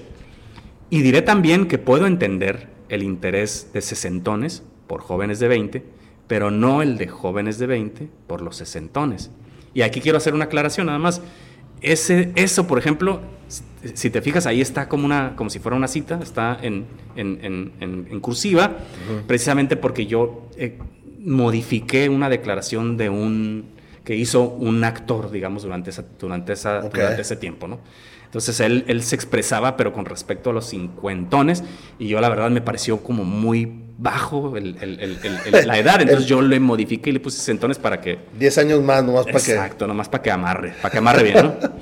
Entonces, y, obviamente lo hizo este actor, es un actor, no es cualquier actor, un actor español, conocido, Antonio Banderas, y, y, me parece, y me parece justificado desde su punto de vista porque es un actor que tiene hijas, pues, ¿me entiendes? Entonces está, es difícil, ¿no? A veces como padre de hijas, ver, ver ese tipo de situaciones. Entonces, entonces lo entiendo perfectamente, aunque no necesariamente esté de acuerdo con su declaración, ¿cierto? Claro. Pero sí, pero sí entiendo su situación y entiendo incluso, te lo digo porque tengo amigos que tienen hijas y que, y que se molestan pues cuando ven a, unos buitres de 50, 60, de, de una edad, pues digamos, ya adultos, fijarse en sus, en sus hijas este, adolescentes, ¿no? No, se, no se vale, pues, ¿no? Y no hay manera de no indignarse frente a, ese, frente a, esa, frente a esa situación, ¿no? Y entonces sigo, ¿no? Dice, me van a criticar por todo y me preguntarán, como lo han hecho, ¿por qué diablos me hago llamar Javier G? Y yo responderé que es porque proveo al lector el punto G de la literatura mexicana, o quizás me decante por algo más perenne y diga, porque escuchar a los hombres G es tan válido como escuchar a Carol G y a Xavier G. Y ahí le voy a dejar para que podamos continuar con la, con la, entrevista, pero es nada más, digamos, los primeros versos de ese poema, que es un poema largo. hay este, este poemario tiene poemas largos, a veces narrativos, a veces no, a veces, digamos, reflexivos, a veces aforísticos. Eh, un, poemario que tiene poemas de todos tipos de extensiones, a veces con métrica, a veces no, a veces con rima sonante, a veces no, dependiendo de lo que el juego me pida, porque para mí la literatura es un juego y por eso, por eso me hago llamar Javier G, porque además de que ya hay muchísimos Javier González en el mundo, muchísimos, yo siempre me, me he enfrentado a situaciones de, homonimia, homónimos, hay muchos homónimos, y, por ejemplo, yo te puedo decir que cada vez que, me ha tocado ir, ir a, solicitar una carta de antecedentes penales, hay varios. Y luego ah, recientemente fui a hacerme unos análisis porque la edad ya lo exige. Me fui a hacer unos análisis, análisis clínicos y, no, pues es que sí, ya tenemos aquí dos homónimos suyos. Y tienes con mismo nombre. no, entonces, a mí también me pasa lo mismo. Pero no solo es eso, sino es, es que la literatura es un juego. Es un juego de palabras. Entonces yo creo que si eres un escritor que se toma en serio estos juegos de palabras, pues entonces, ¿por qué no jugar con tu propio nombre? Me parece que es importante. me parece perfecto, me parece muy bien. Y además, lo, lo, lo, como lo planteas, está bien. A mí me, gusta, me agrada mucho, porque yo al principio era como, ah, sí se llama Javier con X, o no, ya entiendo por qué. Y también porque la verdad soy un admirador de la, de la poesía de Javier Villaurrutia. Y Javier se escribe con X. con pues. Perfecto. Platícame, ¿qué te pareció la, la feria del libro de Tijuana? Ahora ya como afuera de tu presentación. A grandes rasgos a mí me parece que estuvo bastante bien, este, considerando que creo que las, no, sé si las personas que, lo, organizan en esta ocasión, me parece que no sé si es de las primeras veces que organizan algo así, porque mucha gente pensó que, que el Centro Cultural Tijuana era completamente el organizador, me parece que no fue así. No, fue los este, libreros. Entonces, este, pues, me, parece interesante. Me imagino que hubo combinación, ¿no? Me imagino que hubo ciertas combinaciones, porque como dices, hubo, hubo muchos participantes, hubo este, presentaciones que se entrelazaban, entonces también a mucha gente no les gustó, a otras sí les gustó. Claro, no, sí, o sea, y es difícil. a mí, me parece, a mí me parece que todos los eventos de ese tipo, te lo digo por experiencia, tienen, tienen sus errores. O sea, es que no, no, no puedes, no, puedes darle gusto a todo mundo para empezar, ¿no? Este, y, pero sí entiendo la postura de varios, de varios escritores de decir, no, es que estuvo mal esto. Y Finalmente son, son visiones críticas, ¿verdad? Y, todos, todos como escritores tenemos visiones muy críticas. Y yo te puedo, yo me puedo agarrar mencionándote varias, varias cosas que, que no estuvieron bien. Por ejemplo, no sé, a mí me tocó ir a la presentación del, del, libro, de un, de un, libro este, de cuentos de, de Luis Gastelum. Y por ejemplo, este, pues nada más tenían un micrófono, ¿no? cuando, cuando, se necesitaban dos porque iban a hacer una, una lectura, una lectura dramatizada, por ejemplo. Entonces ahí sí es importante porque para los diálogos pues necesitas dos micrófonos de ley, ¿no? Y son cuestiones técnicas que pues se salieron de las manos probablemente. Yo te lo digo porque no porque les haya no, no, porque los haya entrevistado ni nada, sino porque pues yo he organizado muchos muchos muchos esos muchos de esos eventos y a veces si no cuentas con suficientes si tienes si tienes tres, cuatro actividades simultáneas, no es posible que tengas disponibles todos los micrófonos. Así de fácil, ¿no? Entonces es es, Coordinación nada más. Es, una cosa, entonces, entonces en, cada, en, cada, en cada evento cultural, en cada, en cada feria de libro, siempre va a haber errorcitos que se nos van a ir y, más si vamos empezando con la, con la organización. ¿no? No, digamos, no le doy la razón a, a, uno ni a, ni a otro. Me parece que la feria de libro, como cualquier otra feria de libro, tuvo sus aciertos tiene áreas de mejora, seguro, como cualquier otro proyecto, y, sobre todo más cuando van empezando los organizadores a, a, meterse en ese rollo. Yo la verdad agradezco que haya feria del libro. en otros años no, no, pues hubo. Y me parece que es importante tener este tipo de eventos para poder acercar los libros y sobre todo, pues cuando se trata de, sobre todo cuando se trata de un esfuerzo independiente, es importante que, que a nosotros, los autores independientes, que no, que no contamos con todo ese aparato de difusión y de promoción de, de nuestros libros, pues nos, nos, nos, cedan ese tipo de espacios, la verdad. yo, yo lo sigo agradeciendo y estoy segurísimo que, que mucha gente lo agradeció, porque independientemente de, de, de, las cosas que se puedan mejorar, hubo mucha gente que salió muy contenta, la verdad. O sea, yo, yo veía gente en, en, los pasillos este, comprando libros y demás, contenta. Vi a muchos libreros sonriendo. O sea, es decir, quiere decir que se vendió, se vendieron libros, se vendieron libros y, y, y, digamos, no, no solo los, los, los, libreros que ya conocemos, ¿no? Por ejemplo, de, de, de, de libros usados o de, o de librerías que están ahí en, en el pasillo del, del pasaje Rodríguez. Por ejemplo, yo vi a Babel y vi de lejos, no, la verdad no tuve chance de saludarlo porque iba rapidísimo a, mi, a, mi, a mi presentación, pero vi a Pedro, por ejemplo, de Babel, ahí yo lo vi feliz, se veía contento, Entonces, este, y, me parece que también Miguel, por ejemplo, de, de, libros Jazz y Café, me parece que se llama andaba. Entonces yo también lo vi contento, ¿no? Entonces, este... Y esa pues apertura, y esa apertura, yo, lo que veo es, a veces, no tanto que vendas, pero sí abres apertura, tienes más conocimiento y hay gente que ya sabe, ah, mira, ahorita a lo mejor no traje tanto presupuesto, pero me voy a dar una vuelta, no sé, en dos semanas o algo así, no sé necesitaría estar yo ahí, participar y saber decirte, hey, sabes que si me fue bien, no me fue bien, a lo mejor sí me conviene seguir invirtiendo este tipo de espacios o de plano no, no lo haces, ¿no? Claro, no, yo pienso que sí estaría bien. Es que, es que mira, por ejemplo, es que, es que imagínate el esfuerzo, y yo entiendo que lo hayan, que hayan hecho esta actividad con actividades simultáneas. O sea, yo, yo me esperaba tener, tener poca asistencia y, y, la asistencia que yo me esperaba la tuve. ¿no? A, pesar de todos estos esfuerzos, hice varios esfuerzos de difusión y demás, que creo que fueron bien recibidos y, y yo vi personas ahí que, que, gracias a esa difusión que yo hice, ahí estuvieron presentes, ¿me entiendes? Mm, ah, hubo personas, escritores que tuvieron que andar correteando las, las, las, las, invitaciones, todo eso, hubo quejas de todo ese tipo, ¿no? Yo la verdad no me quejé, yo... yo, yo Al contrario, a veces el lado bueno. Yo, no, lo que pasa es que yo, yo sabía que este monstruo iba a estar difícil de, de, organizar, entonces, entonces yo la verdad me preparé mentalmente para hacer mi propia publicidad, yo hice mi... Yo, yo de, de a partir de las, de las imágenes que, que la Feria del Libro fue, fue subiendo al Facebook, yo agarré una la photoshopeé, le, le modifiqué los, le, le, modifiqué el texto y vámonos. Eso fue lo que hice. Y además me hice un video porque puedo y porque me gusta. Ah. Me hice un video promocional de, del libro que iba a presentar con la fecha, el horario, el, este, el, el, el, presentador que tuvo, que tuvo la amabilidad de, acompañarme este, y del sitio exacto, específico donde iba a llevarse a cabo la presentación. Qué buena entonces, onda. entonces yo me preparé mentalmente para eso. Yo ya sabía que algo así podía ocurrir porque pues he trabajado mucho, trabajé mucho tiempo en eso, entonces pues... No, ya sabes, ya sabes lo que, lo que ocupas. Sí, sí, sí, sí, no, e independientemente, incluso si, si me hubieran enviado la invitación, pues con gusto, obviamente lo hubiera difundido, este, pero no me hubiera quedado con eso, obviamente hubiera hecho muchos otros esfuerzos este, de difusión, como los hice, por supuesto, ¿no? Qué chingón. Y, y, yo quedé muy conforme con, con, con, lo, con lo, que ocurrió, y, y yo te puedo decir que a mí yo prefiero que sigan haciendo actividades simultáneas porque a veces, fíjate, no sé, creo que fueron como dos semanas aproximadamente lo que duró la feria. Como 10 días.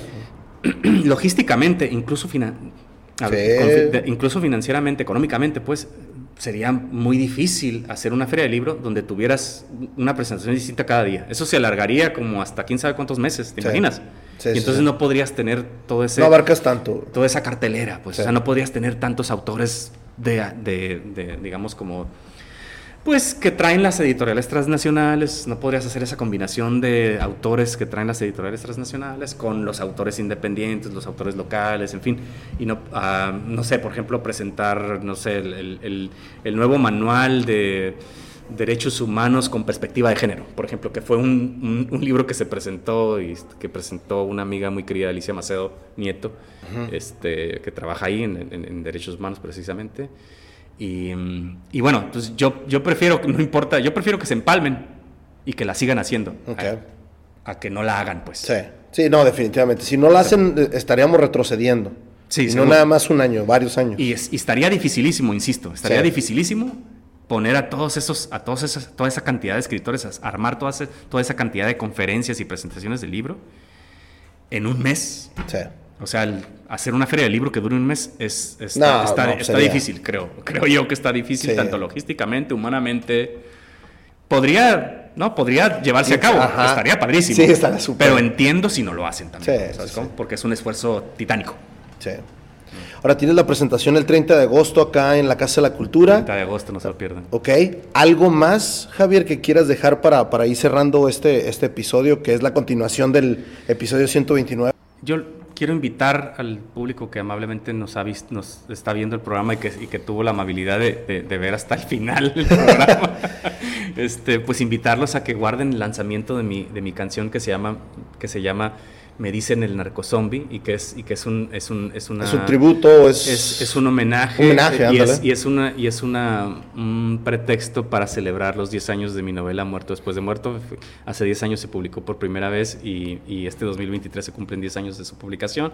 Y entonces por ese motivo hice esta canción que la verdad tenía un fin publicitario en un principio, pero la verdad siento que me quedó muy bien, me, me gusta mucho el resultado. Okay. Entonces quiero compartir ese resultado con ustedes. Me gustaría que, que me apoyaran guardando el, el link, guardan, guardando el lanzamiento. Tienen que acceder a ese link que es de eh, que les va a pedir que ingresen sus datos de Spotify, su usuario, Okay. su correo electrónico y su, y su contraseña para poder guardar el lanzamiento de mi canción. ¿Para qué? Pues para que ¿Para qué? Para, para hacerle ruido a mi canción. Es decir, Ujú. si me, para poder dar a ustedes, me, ustedes me ayudarían mucho eh, para dar a conocer mi trabajo si guardan ese, ese, ese lanzamiento en sus respectivas plataformas de, de- De Spotify. de Spotify. Entonces la invitación es a eso, a que por favor ingresen a ese, a ese enlace que les va a dejar Francisco y mm, en, en los comentarios o en la descripción, como él, Ujú. como él lo, lo- lo decida, este, que lo guarden y, y también eh, una invitación a que, a que adquieran mis libros. Mis libros los son, saben ustedes que es, es un esfuerzo independiente, yo hago todo el trabajo, no tengo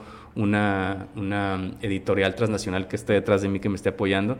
Yo hago todo el trabajo editorial, de, de diseño editorial y, y- y todo el trabajo creativo de, de mis libros y están disponibles en distintos lugares para que puedan adquirirlos. Entre ellos pues está el grafógrafo, por supuesto, está Un saludo por René. un saludo a René, por supuesto. Están, están también presentes en, en Cafeteoría, que está en la, en la calle 8. En la me calle parece, 8. Casi esquina con Madero, me parece, o Negrete. Casi esquina con Negre- Negrete. eh, a ver, espérate. Negrete. Casi, casi esquina con Negrete, también ahí están. Y están también, están también a la venta, están disponibles en la librería Sor Juana, en la librería Sor Juana que está en Las Palmas. En Las Palmas. Y también están, están en, en, en, en la tienda del Secut, del Centro Cultural Tijuana. Entonces, Ok. entonces, esos, entonces esos puntos. Y por supuesto, pues están, están disponibles en Amazon en sus versiones, en sus versiones ¿Digitales? digital y en- O si no, que te contacten, ¿no? Claro, también pueden contac- contactarme. Si, el- ahora sí que también si, si, si Ah, no, si me quieres- pasan a mí también. Si quieres compartir mis, mis, datos, mis sí, ya datos, están en los episodios. Perfecto, ah, pues ahí, ahí, ahí me pueden contactar y con gusto nos podemos poner de acuerdo y yo les, yo les puedo entregar el libro en algún punto intermedio. Y también, y si pueden hacer el esfuerzo para ir el próximo miércoles 30 de agosto, aquí arribita donde está la Casa de la Cultura. Miércoles 30 de agosto, la presentación de Violencia de Génesis. Este, me acompaña la escritora Mónica Morales Mónica Rocha, que Morales. además acaba de publicar ella también un libro muy, muy padre, que es un libro, un, un- un poemario que se llama Glosa Peninsular. Ok.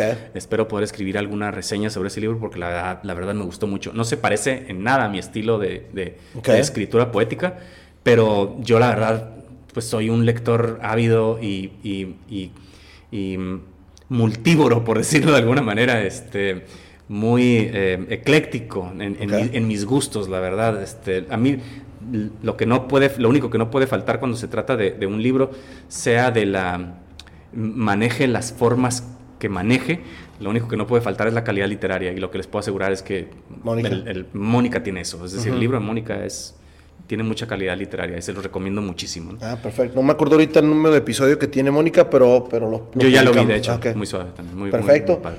pues nada más entonces. Sí, sería, sería todo. Muchas gracias por Vámonos. invitarme, No, Francisco. Ya sabes, aquí cuando gusten, aquí están este, micrófonos abiertos, cámara abierta. Vámonos, wrap it up. Gracias. Ah, feliz cumpleaños. Mañana. Gracias, Vámonos. mañana cumplo 50 años. Wrap it up.